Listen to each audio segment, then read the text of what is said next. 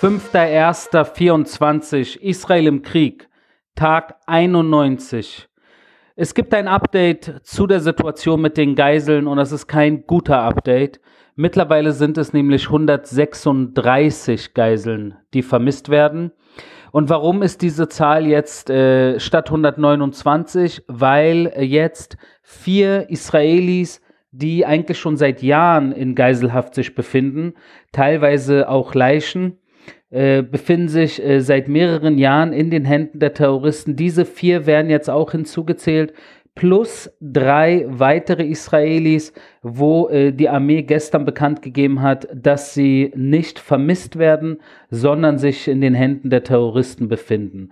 Diejenigen, die diesen Podcast schon seit äh, Wochen, äh, mittlerweile schon seit zweieinhalb Monaten äh, Folgen, die wissen, dass ich insbesondere in den ersten äh, Folgen, in den ersten Wochen immer wieder betont habe, dass die äh, Situation mit den Geiseln eine unklare Situation ist. In den ersten Wochen habe ich immer wieder betont, dass es mehrere Dutzend Menschen gibt, von denen man nicht weiß, ob sie entführt wurden oder ob sie äh, ermordet wurden. Das heißt, man ist auf der Suche nach DNA-Spuren, um festzustellen, was mit denen ist. Und es waren einige Dutzend. Und äh, hier in diesem Fall hat sich bei drei Personen haben wir festgestellt, dass sie sich bei den Terroristen befinden, plus die vier, die wie gesagt vor diesem Krieg schon in den Händen der Terroristen waren, plus 129. Wir sind bei 136 Menschen, äh, die sich äh, tot oder lebendig bei den Terroristen im Gazastreifen befinden, nach wie vor, auch nach 91 Tagen Krieg. Auch nach 91 Tagen Krieg nach wie vor heute Raketenbeschuss auf Israel und zwar aus dem Gazastreifen und auch aus dem Libanon. Jetzt erst vor wenigen Minuten gab es Raketenbeschuss, acht Raketen, die aus Libanon auf Israel abgeschossen wurden und auch aus dem Gazastreifen. Und das sagt zwei Dinge. Mit dem Blick nach Libanon äh, deutet das natürlich darauf hin, dass die Hisbollah weiterhin provoziert, weiterhin beschießt, weiterhin hier äh, diese Situation eventuell ähm, in eine Situation eventuell hier diese Situation führt, die problematischer werden könnte, weil sie das Feuer nicht einstellt, weil sie auch nach dem 7. Oktober an keinem einzigen Tag, äh, bis auf die Feuerpause von wenigen Tagen, sie keinen einzigen Tag geruht hat, ohne auf Israel zu schießen. Und so auch heute. Und mit dem Blick nach Gaza, wenn dort nach 91 Tagen auf Israel geschossen wird mit Raketen, dann sagt uns das eigentlich nur eine Sache. Und das werden wir hier in Israel natürlich als Militär immer wieder gefragt. Wie kann das sein? Ihr greift doch dort überall an. Die Bilder aus dem Gazastreifen sehen teilweise schlimm aus. Von wo schießen die denn noch? Und davon gibt es eine ganz, ganz klare Antwort. Wir haben nun mal nicht flächendeckend bombardiert, wie gerne Antisemiten behaupten, sondern es gibt Gebiete im Gazastreifen, die komplett noch äh, nicht angegriffen wurden vom israelischen Militär, insbesondere im Südteil des Gazastreifens, aber auch im zentralen Gazastreifen. Und es gibt sogar Orte im nördlichen Gazastreifen, die noch nicht umkämpft sind und das auch nach 91 Tagen nicht. Und deshalb gibt es sehr viele Orte im Gazastreifen, die eigentlich genau so aussehen wie vor dem 7. Oktober, vor dem Massaker, jedoch die Kamera natürlich äh, nicht auf diese Gebäude äh, gerichtet ist, sondern insbesondere auf die Terrorhochburgen der Hamas, wo die Zerstörung natürlich immens ist, wirklich enorm ist. Und warum ist die Zerstörung dort enorm? Nicht, weil das israelische Militär einfach mal Lust hatte, dort jedes Gebäude anzugreifen, ohne Grund, sondern gerade in Gebieten wie Jabalia, Beit Hanun, Sajaiya, Diejenigen, die diesem Podcast äh, folgen, die kennen diese, Ort, diese Orte mittlerweile schon, äh, glaube ich, auswendig. Äh, ihr wisst genau, wo die Terrorhochburgen äh, der Hamas sich befinden. Diejenigen, die diesen Podcast äh, folgen. Und diese Orte sehen natürlich sehr stark angegriffen aus. Sehr stark. Und zwar in manchen Bezirken und Gegenden tatsächlich jedes Haus. Jedes Haus, weil jedes Haus im Endeffekt eine Terrorinfrastruktur war. Entweder gab es dort Terroristen drin oder es gab dort Tunnel oder es gab dort Raketenabschussrampen oder es gab dort Waffendepots oder Terroristen sind in irgendein Haus reingeflohen oder sind aus irgendeinem Haus rausgekommen mit RPGs und so weiter und so fort. Und deshalb sehen diese Gebiete, diese Bezirke, diese Orte wirklich teilweise sehr stark bombardiert aus, aber das sind Terrorhochbogen der Hamas und ganz bestimmt nicht der gesamte Gazastreifen und deshalb auch nach 91 Tagen Krieg leider nach wie vor Raketenbeschuss aus dem Gazastreifen auf Israel, genauso wie aus dem Libanon auf Israel. Wenn wir kurz in den Gazastreifen äh, gehen, dann haben wir die 646-Brigade, die dort mit der Yalom, Eliteeinheit, die ich schon mehrmals hier in diesem Podcast auch erwähnt habe, das ist eine äh, Tunnel-Experteneinheit, wenn ihr so wollt, insbesondere Tunnelkampf. Die haben im Zentrum des Gazastreifens äh, unter anderem einen, ein, ein chemisches Labor für Waffenproduktion aufgedeckt. In diesem äh, Gebäude, wo das chemische Labor, also in diesem Umfeld, gab es auch Terrortunnel, gab es auch alles Mögliche an anderen, äh, was so in, die, in den Bereich der Terrorinfrastruktur fällt. Aber interessant in diesem Fall ist tatsächlich das chemische Labor äh, was ich hier kurz erwähnt haben möchte. Das, das deutet auch darauf hin, dass die Hamas-Terrororganisation tatsächlich in alle möglichen Richtungen sich entwickelt hat im Laufe der letzten 10, 20 Jahre, insbesondere äh, natürlich seit sie die Macht an sich gegriffen haben im Gazastreifen 2007, kein Zweifel, dass sie natürlich auch in dieser äh, Hinsicht sehr viel Unterstützung hat von ihren Hintermännern und Hinterorganisationen, sei es die Hisbollah im Libanon oder insbesondere natürlich das Mullah-Regime im Iran. Aber nicht nur sie, sondern auch andere Staaten und Terrormilizen, die hinter der Hamas stehen, beziehungsweise mit ihr in, in all den Jahren kooperiert haben. Wir befinden uns jetzt auch äh, mittlerweile schon äh, in der Art, in der dritten Phase, äh, kann man sagen, in, dieser, in diesem Krieg äh, vis-à-vis dem Gazastreifen, vis-à-vis der Hamas, dem islamischen Dschihad.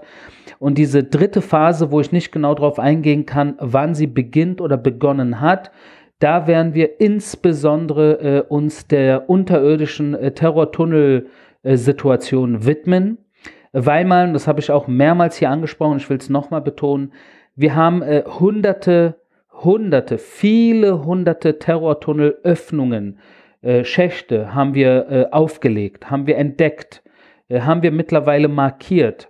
Aber man kann diese Terrortunnelöffnungen äh, nicht einfach, man kann da nicht einfach so reinschießen oder irgendwelche äh, Sprengsätze reinwerfen und dann diese Terrortunnel einfach mal so äh, äh ausheben weil natürlich einerseits äh, die Situation mit den Geiseln, äh, hier muss man sehr vorsichtig sein, dass sich genau in diesen Tunneln keine Geiseln befinden. Äh, Zivilisten, Palästinenser befinden sich in den Terrortunneln nicht. Das ist komplettes, hundertprozentiges Gebiet der Terroristen. Also palästinensische Zivilisten äh, machen uns in dem Sinne keine Sorgen, wenn wir gegen die Tunnel vorgehen würden.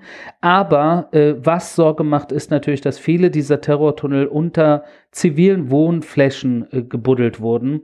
Und wenn man dort Terrortunnel einfach mal so unkontrolliert sprengt, dann zieht man auch in den Abgrund äh, normale Wohnungen von Menschen, wo eventuell Menschen drin wohnen, Familien, Kinder. Und so sind wir nicht, das machen wir nicht. Deshalb muss man halt natürlich äh, genau verstehen, womit man es zu tun hat. Das hat jetzt äh, wochenlang gedauert. In vielen Fällen hat man jetzt aber schon, kennt man genau, wie es unterirdisch aussieht und wie man diese Terrortunnel tatsächlich auch in dem Sinne zerstört ohne Kollateralschaden äh, zu haben. Wenn wir auf die humanitäre Situation im Gazastreifen kurz eingehen, sind wir mittlerweile bei über 7000 Lastwagen, die seit dem Tag, als wir äh, humanitäre Hilfe äh, in Koordination mit den Ägyptern natürlich und der UN und den Amerikanern zugelassen haben, 7000 Lastwagen, die in den Gazastreifen reingerollt sind mit ungefähr 1000, mit ungefähr 120.000 Tonnen Hilfsgütern. Natürlich in erster Linie Medizin, Wasser und Nahrung, äh, wo man halt natürlich äh, alles, was so, was man so braucht als Basis, um diese schweren Zeiten äh, zu überstehen. Äh, ja, man kann tatsächlich in manchen Fällen sogar um zu überleben äh, sagen. Im Endeffekt eine sehr unschöne Situation, wo mir auch palästinensische Zivilisten, Frauen, Kinder, Alte, die mit dieser Sache nichts zu tun haben.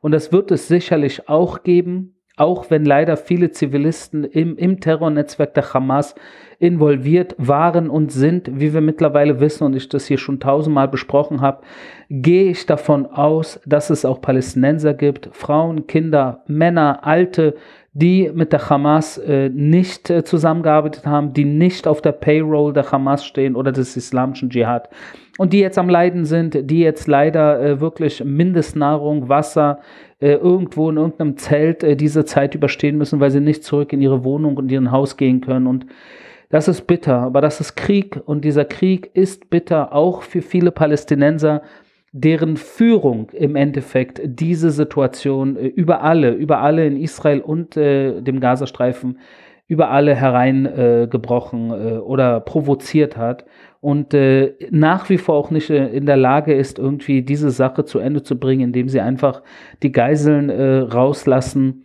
und sich ergeben. Ja, mehr muss eigentlich nicht getan werden, wenn ihnen die eigene Bevölkerung am Herzen liegen würde dann hätten sie das doch schon längst gemacht. Aber sie tun es nicht und das zeigt ihre Prioritäten. Wir gucken Richtung äh, Libanon und zwar dort natürlich in den letzten Tagen, äh, wie ihr wisst, äh, ein Stück weit auch äh, eine angespannte Situation wegen natürlich der gezielten Tötung von Al-Aruri, Salah al-Aruri, äh, der, einem der Top-Terroristen der Hamas äh, vor wenigen Tagen und Nasrallah mittlerweile schon in einer zweiten Ansprache spuckt weiter äh, große Töne, ist immer wieder am Täter-Opfer-Umkehr machen, immer wieder äh, sagt er, dass er äh, und äh, Hezbollah und der Libanon und alle in der Region, äh, falls Israel diesen Krieg beginnen sollte, werden alle anderen sich zur Wehr setzen. Und das ist natürlich absolutes, das ist, als wenn man irgendwie die Realität komplett auf den Kopf stellt, weil Israel natürlich seit dem 7. Oktober vom Libanon aus jeden Tag angegriffen wird jeden Tag beschossen wird, vom 7. Oktober an und nicht erst seit zwei Tagen, nicht erst seit gestern. In einem Fernsehinterview wurde ich gestern auch gefragt, ob jetzt die Hisbollah eventuell Israel angreifen wird. Da habe ich gesagt, Moment, wir werden seit drei Monaten angegriffen, jeden Tag, bis auf die Feuerpause gegen Ende November. Und das ist doch unfassbar, dass das bei vielen Menschen überhaupt nicht angekommen ist sondern man die ganze Zeit eigentlich irgendwie nur den Fokus legt auf, wie geht es den Menschen im Gazastreifen, was natürlich ein Thema ist, aber warum wird das andere ausgeblendet? Warum wissen die Menschen nicht, dass die Hisbollah seit drei Monaten jeden Tag Raketen auf Israel äh, schießt, dass äh, viele, viele Menschen im Norden des Gazastreifens, im Norden Israels äh, evakuiert wurden vom Staat oder sich selbst evakuiert haben. Mittlerweile um die Viertelmillionen Israelis, wie gesagt, die sich nicht in ihren eigenen vier Wänden äh, befinden, auch um die 100.000 Israelis allein an der Nordgrenze das ist doch heftig. Das ist doch heftig. 100.000 Israelis auf eine Bevölkerung von 10 Millionen in Israel würde im Falle Deutschlands bedeuten, nicht 100.000 Deutsche, sondern tatsächlich knapp eine Million Deutsche knapp eine Million Deutsche, und wir reden hier gerade nur über Nordisrael, die sich jetzt gerade nicht in ihren eigenen Wohnungen äh, befinden können, weil dort äh, die Gefahr besteht, dass Raketen auf diese Wohnung abgeschossen werden aus dem Nachbarland.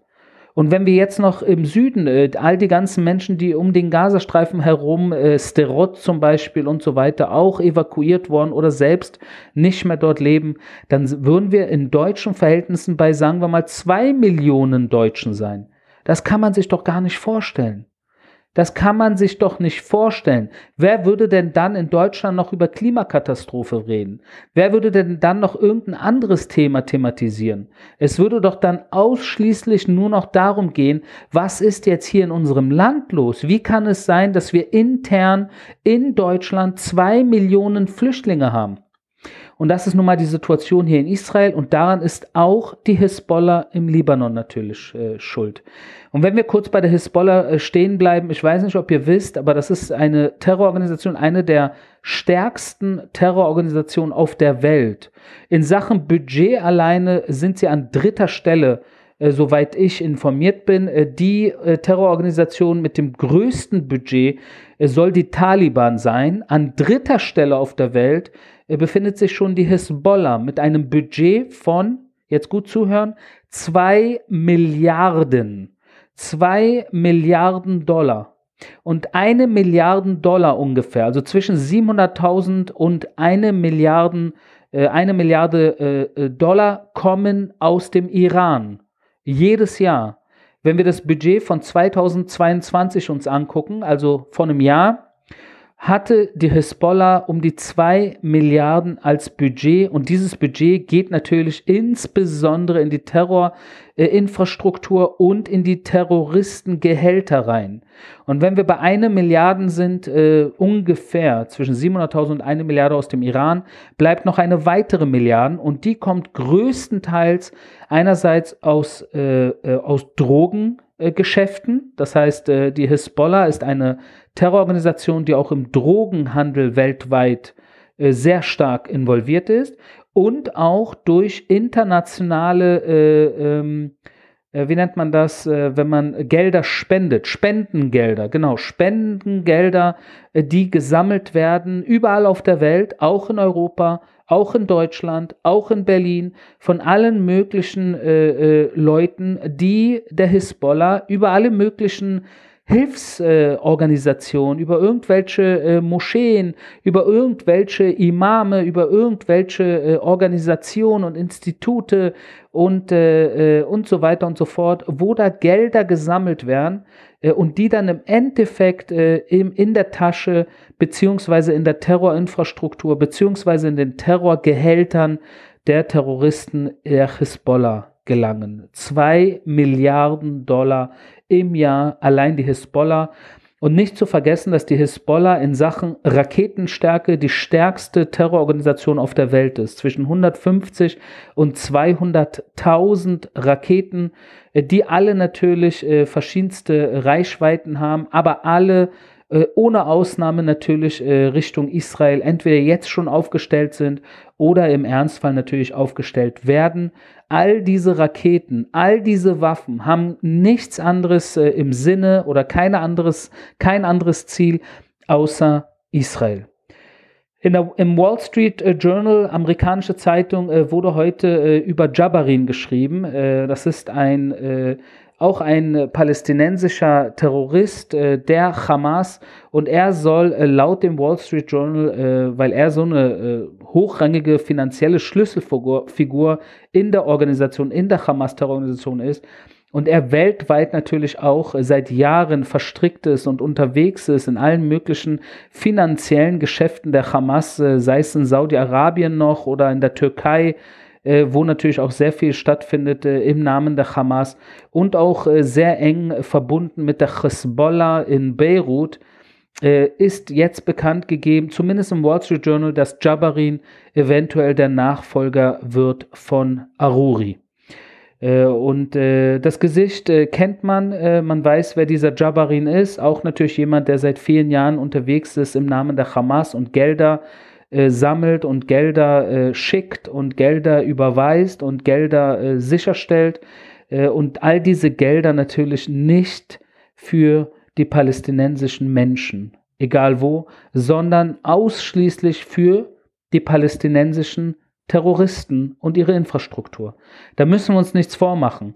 Und das Bittere ist, dass sehr viele international, auch Palästinenser, wo auch immer sie auf der Welt sitzen, Gelder spenden äh, und diese Spenden angeblich an die Palästinenser gehen, aber sie gehen nicht an die Palästinenser, sondern am Ende gehen diese Gelder in die Taschen dieser Terroristen der Hamas. Nicht umsonst sind all die Terrorchefs der Hamas und auch anderer Terrororganisationen stinkereich. Sie sind reich, haben mehrere Millionen, wenn nicht Milliarden auf ihren Konten und fliegen mit Privatjets durch die Welt. Das muss man sich kurz vorstellen. Das ist einfach unglaublich. Doch äh, Palästinenser, äh, wo auch immer sie sich auf der Welt befinden, anscheinend äh, stört sie das nicht. Weil wahrscheinlich äh, sie das irgendwo auch als Heldentum wahrnehmen, äh, dass ihre Führung, sei es der Hamas, des islamischen Dschihads oder damals Yasser Arafat äh, von der PLO, der ja auch mit 300 Millionen damals auf seinem Schweizer Konto gestorben ist, woher denn dieses ganze Geld? Warum haben diese Terroristen so viel Geld äh, auf ihren eigenen Konten während man der Welt irgendetwas vormacht von, äh, wir, wir haben nichts, äh, die ganze Welt muss Gelder spenden und äh, äh Brot und Wasser und Nahrung, aber die Terrorchefs sind stinkereich. Das ist doch vollkommen verrückt. Das ist so vollkommen man kann es manchmal wirklich nicht glauben, dass es Menschen gibt, die das alles irgendwie nicht sehen wollen. Ja, und ich, ich weiß nicht, inwieweit ich hier auch in dieser heutigen Folge das äh, irgendwie euch näher bringen kann. Äh, wie viele von euch diese Situation äh, verstehen? Wie viele von euch verstehen, was ich hier versuche zu erklären? Aber das ist wirklich, äh, teilweise ist das eine Realität, die so bitter ist, äh, dass es wirklich äh, wehtut. Wirklich wehtut. Und ich manchmal ja nicht die Hoffnung verliere, aber irgendwo doch manchmal so ein bisschen äh, das Gefühl habe, dass, ähm, dass, es, dass es fast schon eine verlorene Sache ist in manchen Dingen, äh, dass, äh, dass jede Aufklärungsarbeit am Ende irgendwie an Wänden abprallt. Und das ist irgendwo bitter. Im Falle der Houthis, um da auch noch mal kurz äh, drauf einzugehen, äh, gibt es jetzt den ersten Fall, wo ein Streng, Spreng, mit Sprengstoff beladenes Drohnenboot im Roten Meer detoniert wurde. Und mit Blick in den Iran äh, habt ihr ja mitbekommen, dort gab es äh, eine Doppelexplosion äh, zum vierjährigen äh, Jubiläum oder Todestag von äh, Qasem Soleimani vor wenigen Tagen, äh, wo ISIS sich bekannt hat zu. Dennoch natürlich auf den Kundgebungen im Iran, äh, durch, angeführt durch das Mullah-Regime natürlich, äh, dort auf diesen Kundgebungen auch hochrangige iranische Mullahs, äh, unter anderem auch Raisi, erst heute eine Ansprache gehalten haben, in der sie Israel beschuldigen. In einer dieser Ansprachen wurde, äh, wurde 16 Mal Israel beschuldigt, äh, angeblich äh, dort im Iran diese Tat äh, durchgeführt zu haben, obwohl sie jetzt schon, während sie das sagen, äh, Terrorverdächtige, äh, unter anderem aus Tadschikistan, wenn ich mich nicht täusche, äh, die ISIS angehören, also andere Muslime, also in dem Fall äh, wie immer natürlich, und das ist im, im gesamten Nahen Osten so oft der Fall, dass Muslime nun mal Muslime töten dass das ein kompletter Regelfall ist, ja. Sunniten gegen Schiiten, Araber gegen Araber, äh, hier gegen dort, dies gegen jenes. Also das ist hier in der Region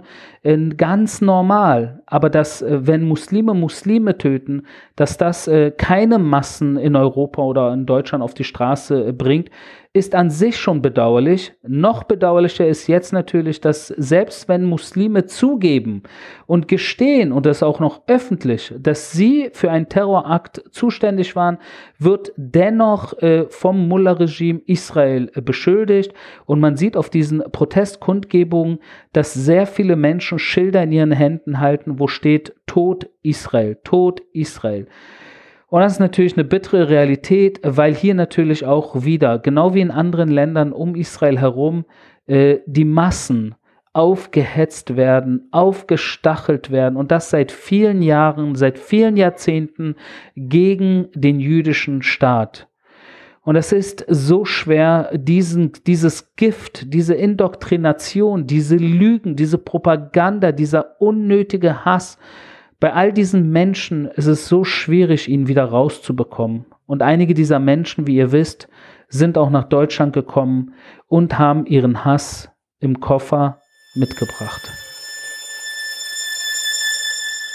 Das war mein täglicher Kriegsbericht aus Israel. Wir hören uns morgen.